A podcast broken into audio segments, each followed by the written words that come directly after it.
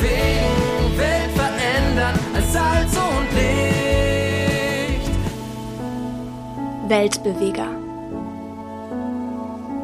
Gespräche über Gottes Wirken heute und Mission weltweit.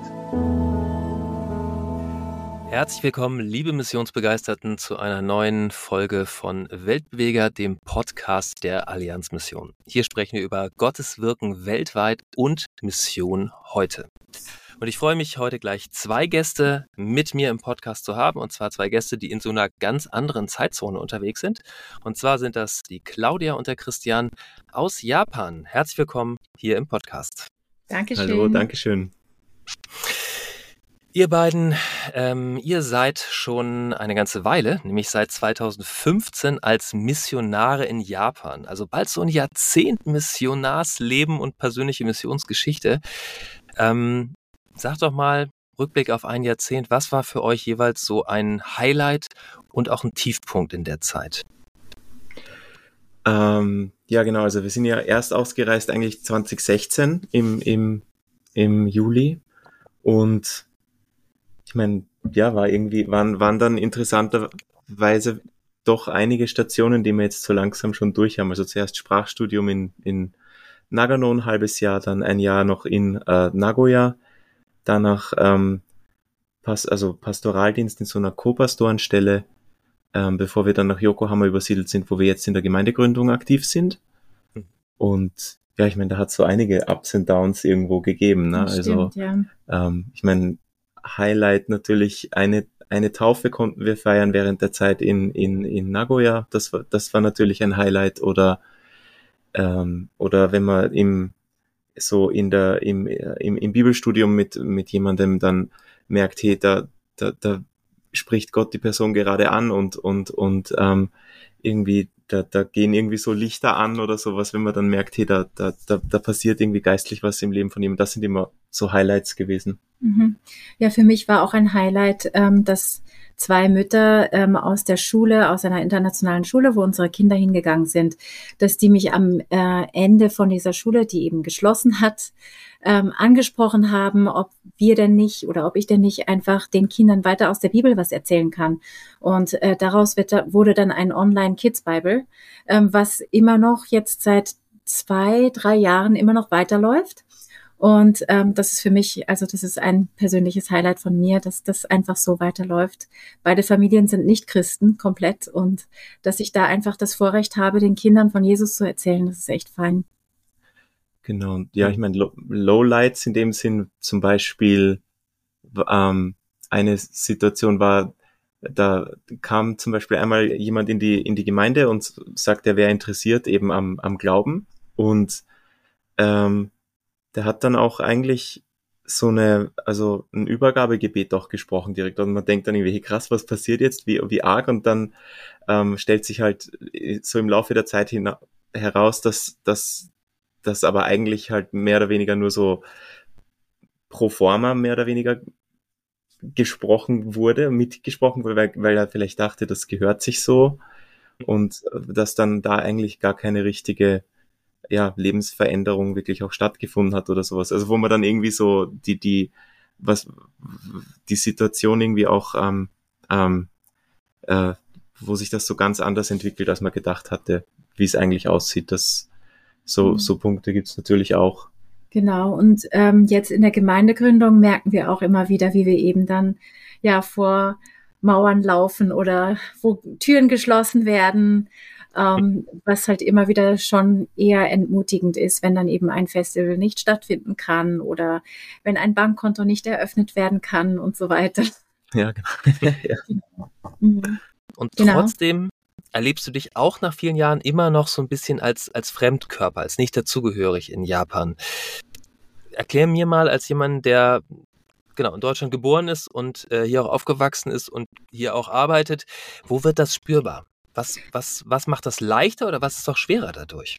Ja, ja, das habe ich als Kind auch schon ziemlich äh, bald gemerkt, dass ich eben einfach nicht ganz so dazugehöre. Das Aussehen, das spricht einfach für sich.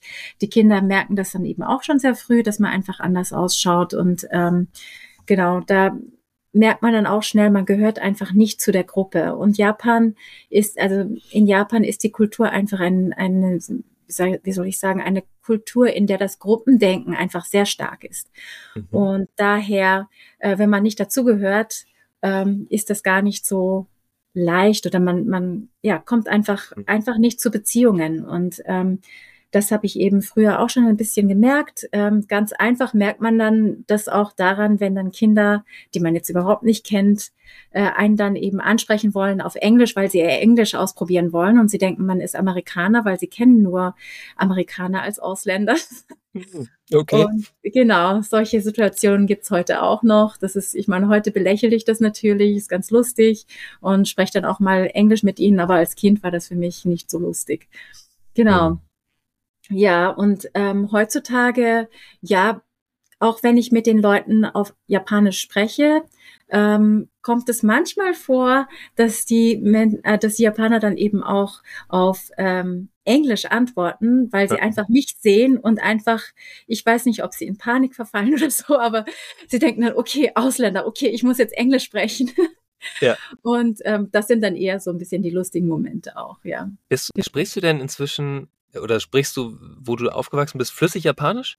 Ja, ich spreche flüssig Japanisch. Ich habe auch, als wir wieder als Familie nach Japan ausgereist sind, äh, eben 2016, da habe ich auch erst einmal einen Kurs, äh, Kurs ähm, besucht oder mhm. ja belegt, äh, in mhm. dem ich auch wirklich höfliches Erwachsenen-Japanisch dann äh, gelernt habe, weil ich das eben als Kind nicht gelernt habe.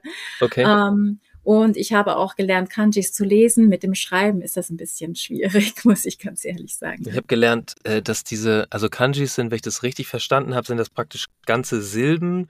Ähm, mhm. Und davon gibt es, ich glaube, 15.000 oder so? Oder wie viel waren das? Also 2.000 bis 3.000 auf ah, jeden Fall, die man dann eben auch verwendet. So okay. habe ich das gehört, genau.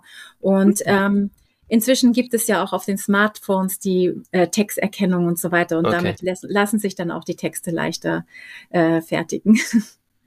Was ist denn, hat es denn Vorteile, dass du diese Kombination hast, dass du, du hast die Kultur verstanden, du bist da mit drin aufgewachsen, du sprichst die mhm. Sprache mhm. wirklich und bist trotzdem Fremdkörper. Wo mhm. ist das ein Vorteil, würdest du sagen? Ja, also für mich, ich habe das jetzt so ein bisschen für mich als Vorteil auch aufgedröselt, denn ähm, ich kann jetzt so ausländisch, wie ich ausschaue, muss ich nicht bei jedem mitmachen. Mhm. Ähm, wo es in Japan eben durch diesen durch dieses Gruppendenken eben auch manchmal eher so einen Gruppenzwang gibt, wo man dann mhm. auch als Japaner sagt, naja, okay, da kann ich jetzt eigentlich nicht raus. Ähm, mhm. Da kann ich mir das rausnehmen und sagen, okay, ja, ich bin ja Ausländer, ich mache da nicht mit. Ähm, das ist natürlich vor allem bei religiösen Dingen auch so. Ähm. Auch ähm, wo wir unsere Tochter in den Kindergarten schicken, sage ich dann auch oft bei so Dingen, ähm, Aktionen, die eher religiös angehaucht sind, buddhistisch oder shintoistisch, sage ich das, da machen wir nicht mit und da haben sie einfach auch wirklich Verständnis für. Mhm. Und ich glaube, das ähm, kommt dann auch vor allem, weil wir eben Ausländer sind. Mhm. Ähm, genau. Und mhm. andererseits kann ich eben auch dadurch, dass ich Ausländer bin, ähm, auch mh, hm, so ein bisschen Menschen einladen, ähm, ja teilzuhaben an dieser Ausländerartigkeit. Also wenn ich dann Leuten sage, hier kommt doch einfach Kekse backen zur Weihnachtszeit, dann machen sie das sehr gerne. Und für mich ist das auch eine Möglichkeit, eben diesen Leuten näher zu begegnen und ihnen auch eben einfach gerade durch diese ähm, christlichen Feste, die ja auch in Japan äh, bekannt sind. Inzwischen verstecken sich ja auch schon Ostereier. Ähm, sie wissen nur noch nicht, worum es geht. Na, bravo. Und da kann ich das einfach auch als Anlass nehmen, um einfach ähm, Leute einzuladen und auch mit ihnen zu reden, einfach, wenn es hm. die Gelegenheit gibt, dann eben auch über den Glauben zu reden. Okay. Danke dir für die Einblicke. Christian, du äh, kommst aus Österreich, bist in Wien geboren und in der Nähe von Wien aufgewachsen. Du hast eine Deutsche geheiratet, die im Herzen halb Japanerin ist und jetzt seid ihr in Japan. Jetzt frage ich mich, ist die Öster österreichische Kultur der japanischen näher oder der deutschen näher? Das, äh, das, das ist eine gute Frage. Ich, ähm, ich finde es ein bisschen schwierig, das so in, in, wie soll ich sagen, in einem Satz so zu beantworten, weil ja doch Kultur ja immer sehr, was einfach sehr facettenreiches ist. Ne? Aber wenn man jetzt zum Beispiel sagt, die, ähm, die Achse, also seinerzeit am, am äh, Theologenseminar Rheinland haben wir beim äh, Dr. Alfred Meyer in Missiologie äh, und Missionstheologie so ein bisschen über Kulturen auch dann äh, lernen dürfen. Und er hat zum Beispiel gesagt, diese Schuld-Scham-Achse, also quasi, wenn man sagt Schuldkulturen, ähm, da wird äh, Selbstoffenbarung als was Positives empfunden, während in Schamkulturen ähm, Selbstoffenbarung als was Negatives ähm, empfunden wird. Ist auf der Achse würde ich sagen, da, da wäre wahrscheinlich die österreichische Kultur irgendwo zwischen der deutschen und der japanischen. Also könnte man sagen, ist vielleicht in, auf der Ebene ja der japanischen näher. Aber wenn man dann zum Beispiel auf, auf, ein, auf eine andere Achse schaut, zum Beispiel Umgang mit Zeit oder, oder ähm, das Konzept äh, Geschäftigkeit und, und äh, Task- und Zielorientierung, ähm, würde ich jetzt sagen, dass, dass da dann die, die deutsche Kultur durchaus der japanischen näher ist als die, als die österreichische. Also ähm, finde ich jetzt, jetzt schwer zu sagen, ist, ist Fisch oder Fleisch, ja, aber, mhm. aber man sieht halt irgendwie, je nachdem, ähm, welche Schablone man jetzt drauflegt und nach welchen Kriterien man bewertet, sieht man halt doch gut Hausnummer. Eben wie gesagt, so das Schamempfinden ist wahrscheinlich Österreich näher an, an an der japanischen Kultur als, als äh, die deutsche Kultur.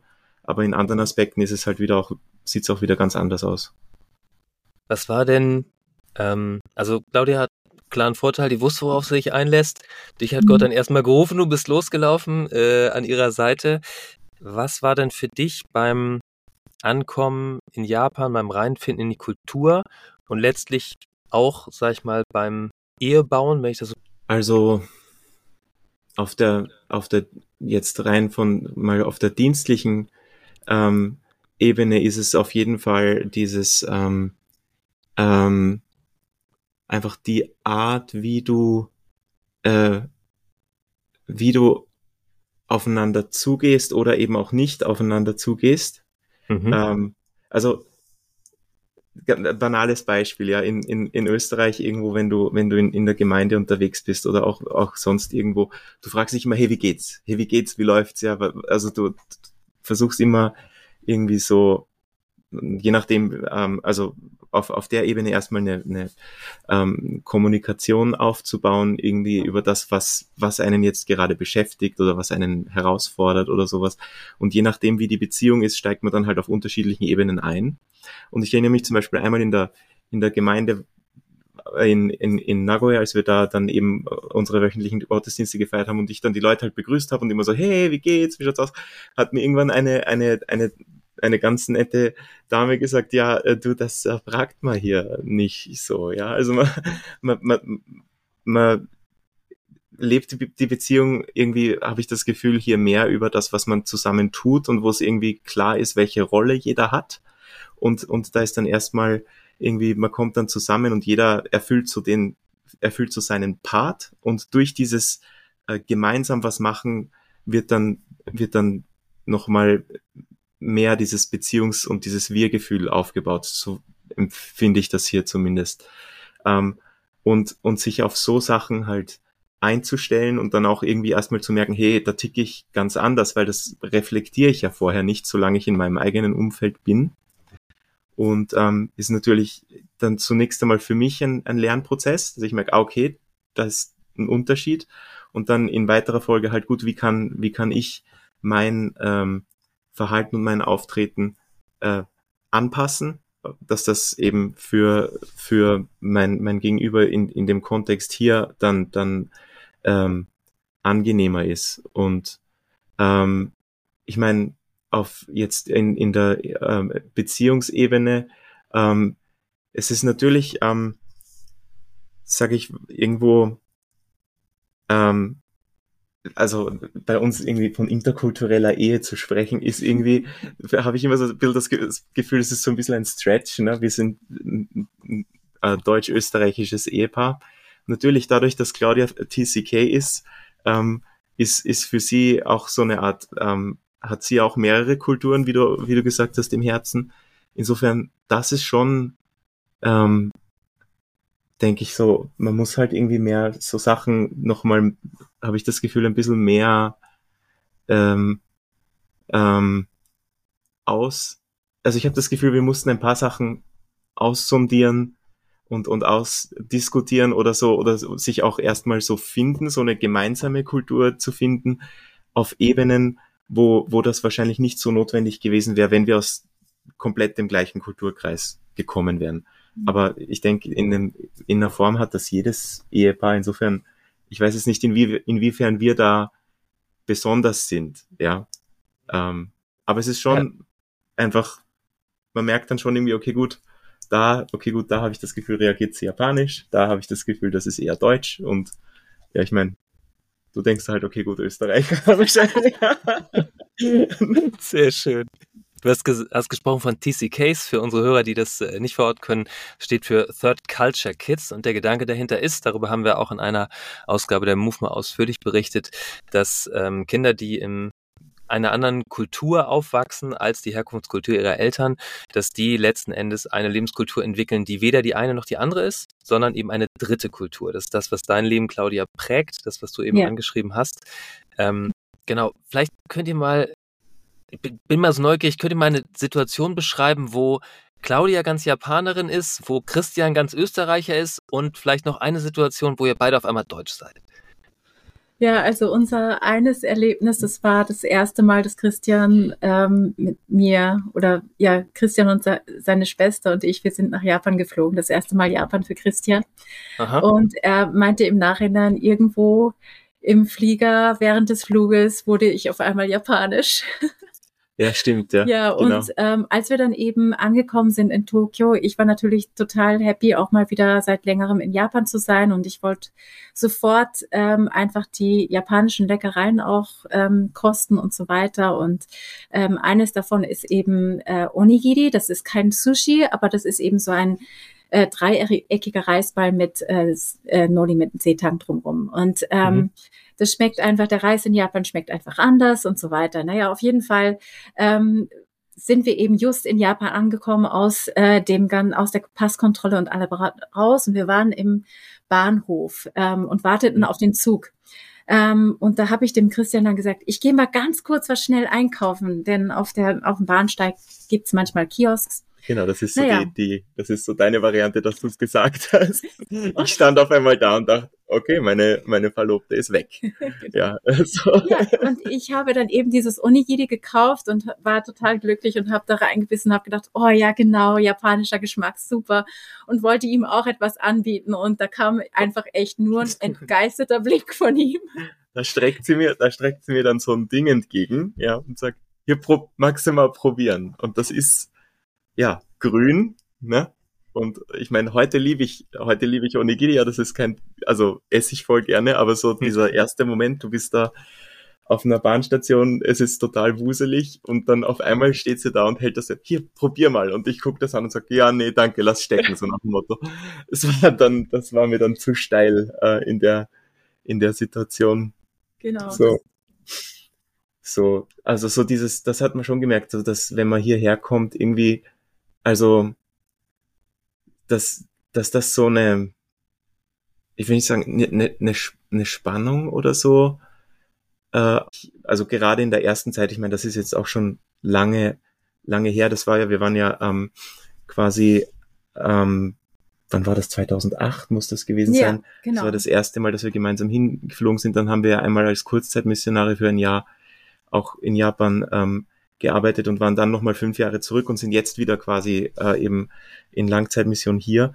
Und aber so dieses, du, du, du kommst in ein, für mich, in, für ein, in ein Land, was, was, wo ich außer, okay, da kommen die ganzen Fotokameras her und, ähm, und, und ähm, so ein paar Sachen, die man über Japan halt quasi vorher so gewusst hat, abgesehen davon war es ja für mich komplett fremd, dieses Land, und für sie ist es quasi, sie kommt zurück und ist wie, wie ein Fisch im Wasser sofort wieder da unterwegs. Da merkt man schon, das baut dann irgendwie so eine, so eine Spannung auf, ja, wo, wo man merkt, das erleben wir jetzt nicht irgendwie gemeinsam, sondern da ist irgendwie das, was wir erleben, einfach sehr unterschiedlich, auch so als Ehepaar. Ja, ja. aber inzwischen muss ich sagen, das hat sich halt wirklich ziemlich gewendet. Inzwischen frage ich ihn manchmal schon um irgendwelche Ausdrücke im Japanischen, weil er einfach gelernt hat, sich sehr gewählt auszudrücken und oh. die Sprache wirklich gut gelernt hat.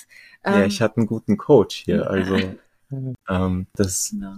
das ist halt so dieses, ähm, ja, irgendwie das fand, war oft irgendwie so ein Moment, wo ich dann gesagt habe zu Claudia, hey, der hat das und das gesagt und das fand ich voll cool und sie guckt mich an und sagt, ja, der hat das aber nicht so gemeint, wie du das verstanden hast.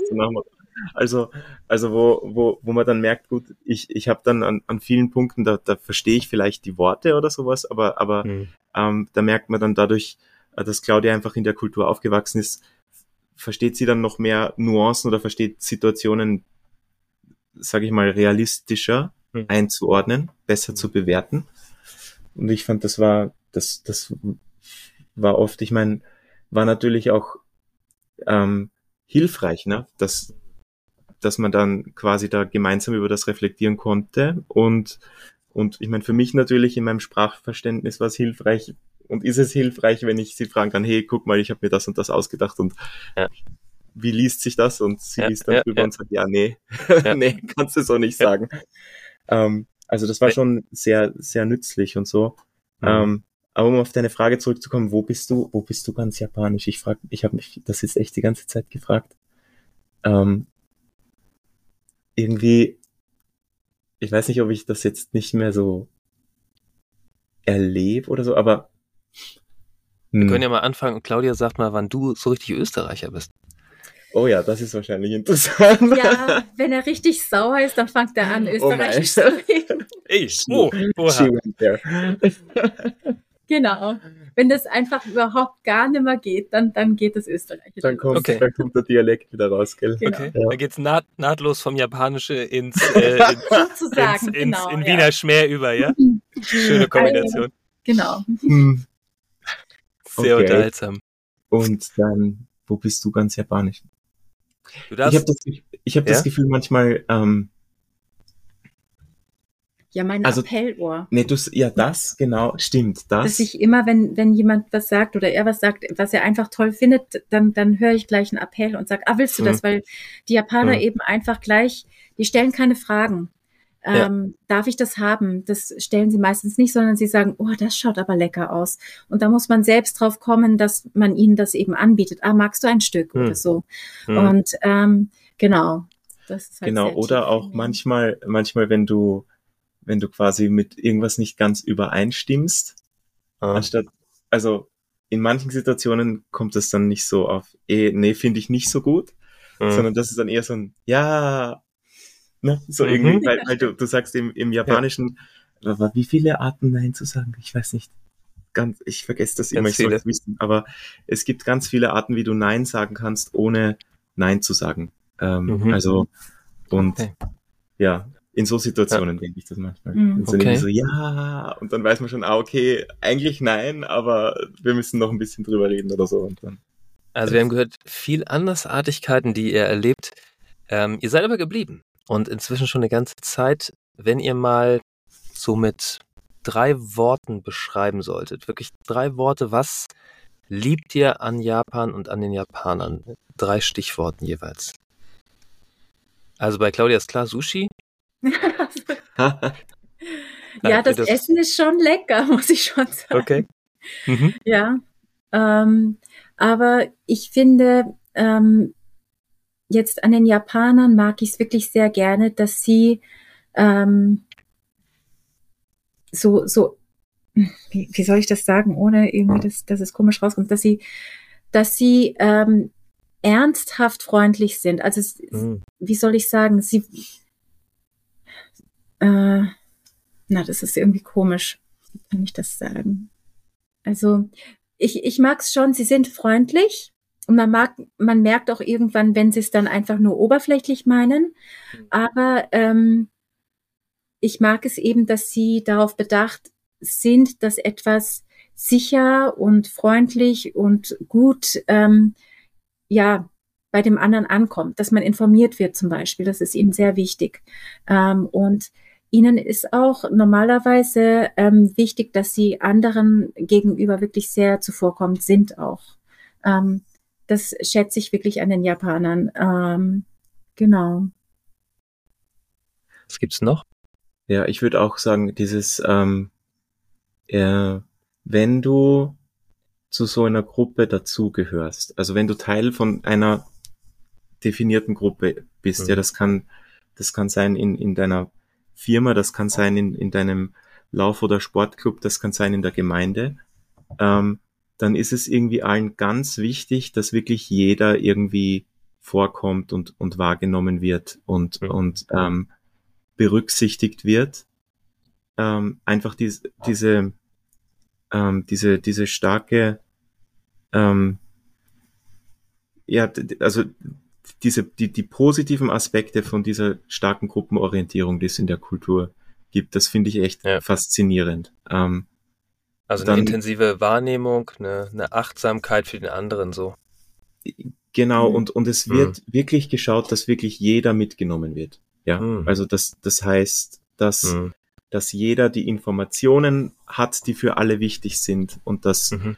ähm, dass auch, ähm, wenn, wenn dann ähm, Sachen besprochen werden, dass da jeder so eine Möglichkeit bekommt, auch was mhm. dazu zu sagen, äh, was Oha. da besprochen wird, was, was natürlich auf der anderen Seite auch wirklich lang braucht, ja, bis dann, deswegen ist es dann oft auch so ein relativ langer Prozess, bis dann Entscheidungen getroffen werden. Mhm. Aber so dieses, wenn man dann mal in so einer Gruppe drinnen ist, mhm. dann wird man da auch so mitgenommen. So. Mhm.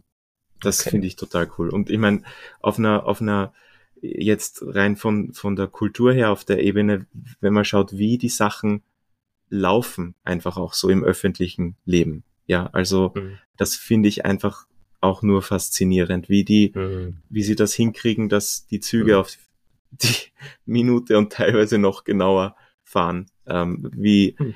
auf Abläufe in, in, in ähm, äh, so im, im öffentlichen Leben, wenn es Anträge zu erledigen gibt, wenn du die, die Dokumente mitbringst, die du brauchst, die, die, wenn, und das quasi in dieses Schema hineinpasst, dass da für einen bestimmten ähm, äh, Fall vorgesehen ist, dann geht das alles total schnell und, und, und rund und, und läuft einfach. Das finde ich okay. wirklich faszinierend, wie sie das so schaffen, das alles zu organisieren, dass wirklich da dann die Dinge auch so effizient laufen. Ähm, okay. Ja, danke.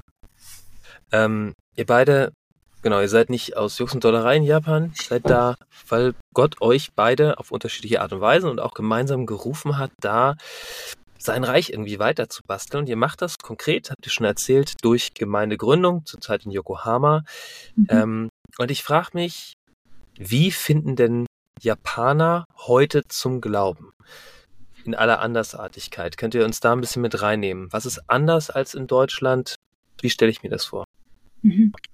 Also ich denke mal grundsätzlich, ähm, was ist erstmal gleich? Ähm, Menschen lernen Jesus kennen, einfach ganz persönlich und ähm, werden von Sünde frei, werden von Angst und allem frei und ähm, ja, wollen einfach an Gott glauben und, und äh, Christ werden. Das ist so, ich denke mal, was im Herzen mhm. passiert, ist eigentlich, glaube ich, gar nicht so viel anders.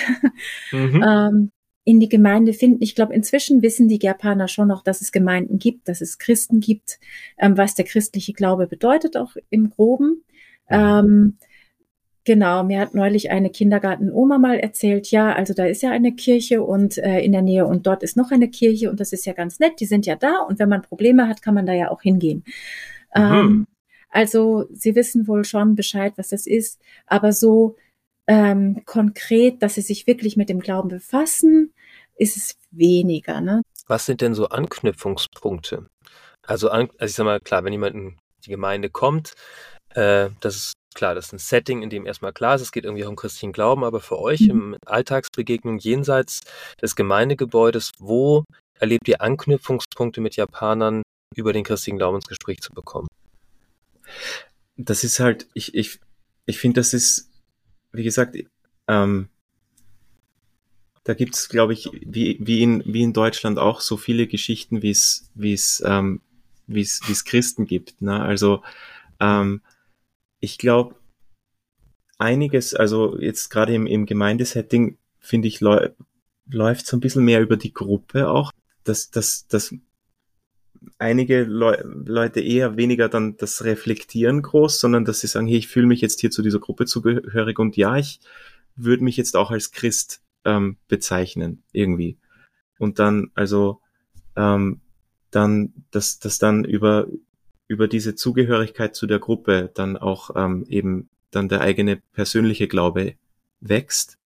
Ähm, und sonst ähm, auch ist es, ist es, wie soll ich sagen, wir, wir hatten einmal eine Dame, die kam wegen eines Konzerts, weil sie sich für ein Konzert interessiert hat und hat dann irgendwie über die, auch eben über die Begegnung mit der Gemeinde Interesse am Glauben bekommen. Ja, über das, wie, wie sie halt Christen erlebt haben. Aber das ist, wie gesagt, immer so, ist in Deutschland ja auch nicht anders. Das ist dann immer auch individuell unterschiedlich, wo Gott dann an Menschen anspricht, ähm, ob's ob's irgendwie die Ausstrahlung von Christen ist, weil Gott irgendwie da eine, eine, eine Liebe und ein Verständnis untereinander schenkt, dass, dass man so jetzt in der Welt nicht so kennt, ja, oder dass, dass, ähm, dass, ähm, dass die Art, ähm, was ich von, von, von einer Dame mal gehört habe, die war zum, so berührt von, von jemandem, die aus dem Ausland gekommen war und äh, in, in einer ähm, Schnellbahnstation sie getroffen hat und die hat dann mit ihr über den Glauben gesprochen und die hat ihr aus der Bibel erklären können,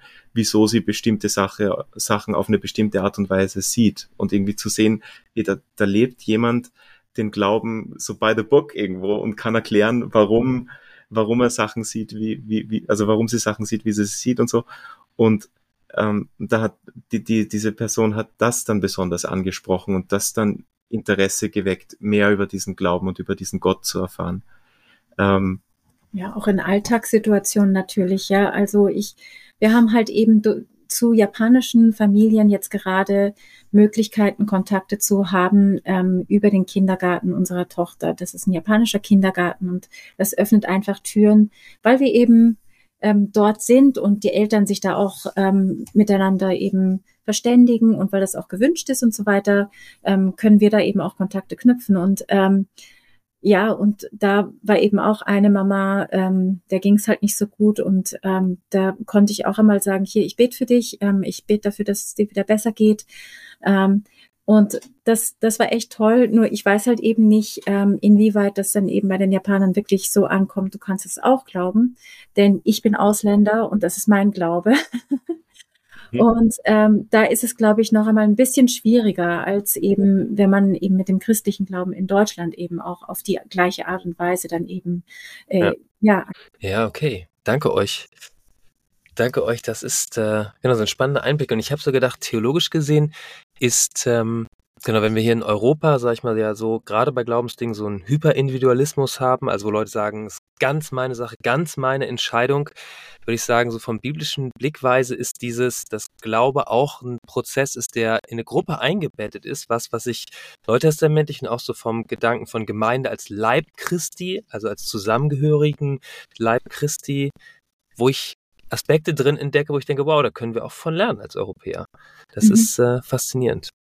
Claudia, du schreibst in deinem Artikel ähm, in der Move ganz ehrlich von deinen Zweifeln. Und ich sag mal, in der Art, wie du redest, hier wird, äh, wird, wird auch deutlich, ähm, genau, du bist, bist wahrscheinlich niemand, der andere damit überfallen wird, dass du die einzig wahre bist und die Weisheit aus Europa mitgebracht hast, sondern bist da demütig unterwegs. Ähm, du springst, sprichst damit, wie du auch damit ringst als Missionarin, dass über die doch einige Jahre inzwischen wenig greifbare oder sichtbare Wirkung ähm, von eurem Dienst in Japan da ist. Warum ist es trotzdem gut, dass ihr beide als Missionarin und als Missionar äh, der Allianzmission in Japan seid? Ja, das ist eigentlich ziemlich einfach, weil Gott uns hier haben will. Also das ist so, dass einfach, wo man dann auch immer wieder drauf zurückkommt, ähm, ja, wieso sind wir hier? Gott, hm. ja, Gott hat uns hierher gerufen und ähm, es ist jetzt nicht nur mein Heimweh oder irgendwie sowas oder schöne äh, Erinnerungsgefühle, die mich hierher gebracht haben, ähm, sondern das ist wirklich einfach, ähm, ja, Gott, der gesagt hat, hier geht's nach Japan und ähm, seid Zeugen und seid ein Licht für, für ihn, ja. Und deswegen erwarte ich einfach auch, ähm, ja nicht das meiste von mir, sondern ich erwarte eigentlich, äh, dass Gott ähm, wirkt. Ähm, und, das macht mich dann auch wieder freier, einfach ähm, ja in Gehorsam auf Gott ähm, jeden Tag zu leben und zu gucken, okay, was ist heute dran, was will Gott eigentlich heute von mir?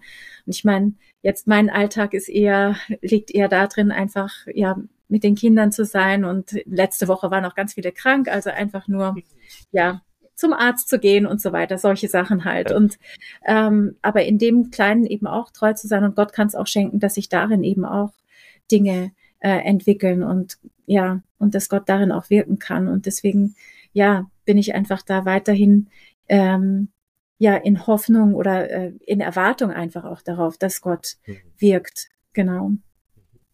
Cool. Dankeschön. Wir haben äh, heute noch eine Hörerreaktion, die ich gerne mal mit reinnehmen will. Nämlich die mhm. liebe Elisabeth aus Handstedt, ähm, die äh, kommentierte in einem unserer letzten Podcasts, wo es auch mal um Japan ging. So eine lange Geschichte hat die Allianzmission inzwischen in Japan. Ich freue mich mit euch und weil ich ein neugieriger Mensch bin, möchte ich gerne noch ausführlicher über besondere Schwierigkeiten und Herausforderungen und auch die positiven Überraschungen und das, was ihr in den Erfahrungen dieser Jahre gelernt habt, hören. Das schreibt die Elisabeth aus Hanstedt. Ganz herzliche Grüße gehen hoch in den Norden. Also von mir aus in den Norden, von euch aus kann man sich aussuchen, welche Himmelsrichtung fast. Ähm, genau, insofern nehmen wir mal diese Frage von, ähm, von Elisabeth auf. Manches kam schon. Was würdet ihr sagen? Zehn Jahre in Japan, was habt ihr gelernt? Und verratet Elisabeth und allen anderen Hörerinnen und Hörern etwas von euren positiven Überraschungen. Zehn Jahre, was haben wir gelernt? was, was haben wir gelernt? Ja, eine Menge. Ähm, ähm, die, also ich glaube, eine Sache, die, ähm, die mich immer wieder ähm, auch, wie soll ich sagen, irgendwo demütig sein lässt und staunen lässt, ist, ähm, wie, ähm, also wir, wir arbeiten ja als als Allianzmission ähm, eng mit, mit, äh, mit einem äh, japanischen Partnerbund zusammen. Und jetzt als, als Missionare, die wir jetzt quasi, ich meine gut, jetzt, jetzt, wir sind insofern, kann man das sagen, ich weiß nicht, ob man sich jetzt noch die Neuen nennt, aber wahrscheinlich so im, im AM-Kontext sind wir das eigentlich noch. Ähm, aber irgendwie einfach so zu merken, ähm, das sind über viele Jahrzehnte ja, ähm, Beziehungen gebaut worden zwischen der Allianzmission und dem Bund. Und, und dass, dass diese Zusammenarbeit trägt und, und beidseitig geschätzt und gewünscht ist. Und ähm, dass da wirklich ähm, auch viel Bereitschaft da ist äh, von, von beiden Seiten, ähm, so wie ich das ähm, empfinde, ähm, aufeinander zuzugehen und, und auch auch voneinander zu lernen und miteinander auch, auch dann neue Wege zu gehen und, und ähm, da auch, auch aufeinander zu hören und sowas. Und so diese, diese, diese Bedeutung und, und Wichtigkeit von, von solchen ähm, Beziehungen, ähm, da habe ich irgendwie über diese Zeit, in der wir hier sind, echt viel gelernt. Ähm, und, und auch, also macht mich auch sehr, sehr, einerseits sehr dankbar, irgendwie zu sehen, man wir, wir, wir kommen hier dann ins Land und man hat so seine Ideen, was man machen möchte oder wie, wie das dann ausläuft, aber man, man ist irgendwie nicht, also wie, wie, wie das dann aussieht, aber man ist dann irgendwie nicht, du erfindest das Rad in vielen Punkten dann nicht neu, sondern du stehst quasi auf so ein Fundament, das, das Generationen von Missionaren vor dir gebaut haben, ja, durch ihr Investment in die Beziehungen und wo ja. man dann selber auch halt wiederum so ein bisschen mit in diesen Staffellauf einsteigt und dann auch gefordert ist, auf diese Beziehungen aufzubauen mhm. und, und da ähm, mitzuwirken, dass diese positive Zusammenarbeit so auch weiterläuft. Ähm, mhm. Und ich meine, da in der, in der Zusammenarbeit, finde ich, gibt es immer wieder dann so positive ähm, Überraschung. Überraschungen, will ich nicht sagen, aber so positive Erlebnisse, wo du dann merkst, hey, da, also da, da, da wird zueinander auch gestanden und, und wenn Sachen mhm. nicht funktioniert hat, guckt, guckt man, wie man dann zusammen den nächsten ja. Schritt geht und so. Ja. Und das finde ich echt, finde genau. ich toll. Zum Beispiel ist eben die gesamte Bundesleitung ähm, im ersten Jahr, in dem wir in Yokohama ähm, gelebt haben, ist die gesamte Bundesleitung an einem Tag gekommen, um sich mhm. die ganze Gegend anzuschauen, weil es eben für sie ähm, Yokohama liegt ja 300 äh, Kilometer nördlicher von, äh, na, östlicher, ne?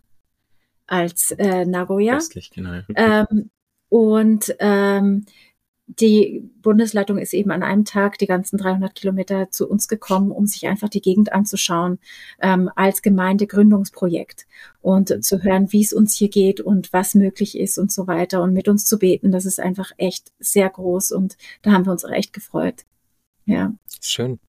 Erzählt uns doch noch ein bisschen was über Nagoya. Was sollte ich über diesen Ort wissen und warum sollte ich ihn besuchen, wenn ich mal wieder in Japan bin? Über Nagoya. Ähm, Äh, nein, Nagoya. Entschuldigung, über, nein, nicht über Nagoya, über äh, Yokohama. So ein Quatsch. Das sind, sind beides schöne Städte. Also Ja. wir können Ja. beide sehr empfehlen. Wir haben Ja, den genau. Nagoya sehr schön gefunden und jetzt in Genau. Yokohama auch. Ja. Warum sollte man Yokohama besuchen? Ähm, ja, also jeder, jeder, der in Tokio lebt, äh, geht nach Yokohama, um dort äh, sein Wochenende zu verbringen, weil das einfach Okay. schön ist. Die, die Chinatown äh, ähm, ist, ist, für die ist Yokohama ähm, äh, bekannt. Yokohama war ja einer der Haupthäfen, über die während der Meiji-Reformation äh, die, ähm, die, der Austausch mit dem Rest der Welt und Japan quasi stattgefunden hat. Deswegen Yokohama die Stadt, wo vieles zum ersten Mal äh, Genau. in, in äh, Japan vorhanden war. Unter anderem Mhm. die erste protestantische Kirche, ähm, Ach die ja. direkt auch am Hafen liegt und ähm, die immer noch äh, quasi am Laufen ist eigentlich, ne? Ja, ja, das, sind, das ist da. noch eine, ist eine aktive Gemeinde. Ja. Genau. Ja. Wow. Wie stelle ich mir das vor? Ja, es gibt äh, eben einen Hafen, es gibt äh, Hügel. Äh, Yokohama ist sehr hügelig, deswegen Mhm. äh, fahren viele Mamas auch äh, mit ihren Kindern, äh, zwei, drei Kinder irgendwo auf den Sitzen vorne und hinten dann äh, die Hügel auf und ab, um zum Supermarkt zu gehen und so weiter.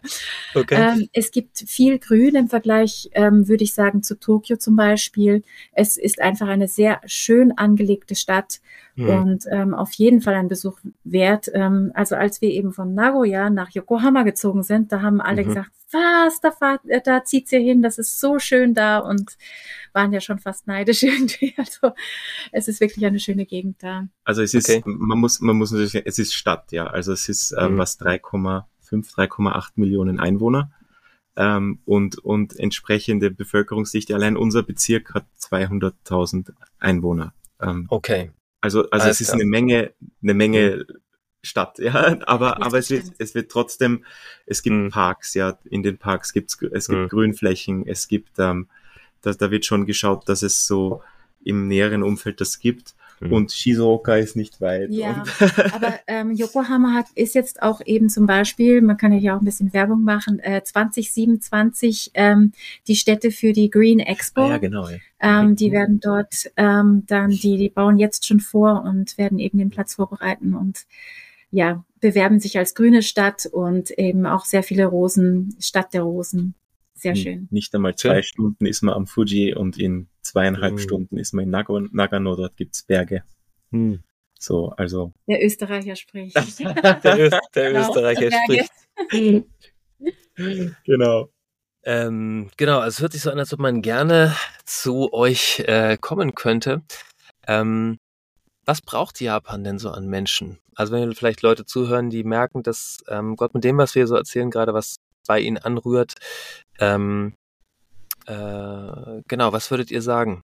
Wen wünscht ihr euch an Kollegen? Welche Menschen werden als Missionare in und für Japan gebraucht? Ähm, das hört sich dann vielleicht gar nicht so, wie soll ich sagen, äh, so lustig oder toll an. Ähm, man, man muss hier, um in Japan zu leben, eben wirklich Anpassungsbereitschaft und Demut mitbringen. Mhm. Ähm, man kann Ideen haben, ähm, Mhm. was man hier machen möchte. Das wird auch manchmal gern gesehen, aber als erstes ist wichtig, sich erst einmal unterzuordnen und die Bereitschaft zu zeigen, sich anzupassen. Und ähm, also nicht komplett Japaner zu werden, aber eben sich unter das zu stellen, was die Japaner eben ja davor geben quasi. Und Mhm. ähm, dazu gehört zum Beispiel gescheit die Sprache zu lernen. Das ist auch sehr Mhm. viel Arbeit. Ähm, Und auch manchmal eben bei den Besprechungen ähm, einfach nur zuzuhören, zwei Stunden lang und zu nicken und freundlich zu lächeln, Puh. was mir zum Beispiel sehr schwer fällt. Genau, du hast gerade ein Ausschlusskriterium für mich genannt. Ja, ähm, ja, ich glaube auch, also wie du, wie du sagst, zu diesem, dass man einfach ähm, eine, eine Dienstbereitschaft und eine, eine Flexibilität mitbringt, in dem, wie man, wie man sich dann einbringen möchte. Also ich, ähm, so dieses eine unserer, unserer, ähm, unserer, wie sagt man da, Mentorinnen hat das ja immer wieder gesagt, so dieses Ich und mein Gott haben entschieden, ja, dass wir mhm. jetzt diese Vision haben und dass wir jetzt das und das machen. Das mhm. kommt ganz schlecht. In einer Kultur, okay. die einfach äh, sehr stark ähm, da, daran interessiert mhm. ist, dass, dass so eine gewisse Harmonie und so ein, so ein, so ein Gruppen, ähm, äh, und Verständnis da ist, mhm. ähm, so dass man dann sagt, ja, aber ich habe jetzt hier diese Vision, das, ähm, das kommt einfach schwierig. Ja, das ist, mhm. ist einfach sehr mhm. konträr zu dem, wie, wie die Dinge hier laufen.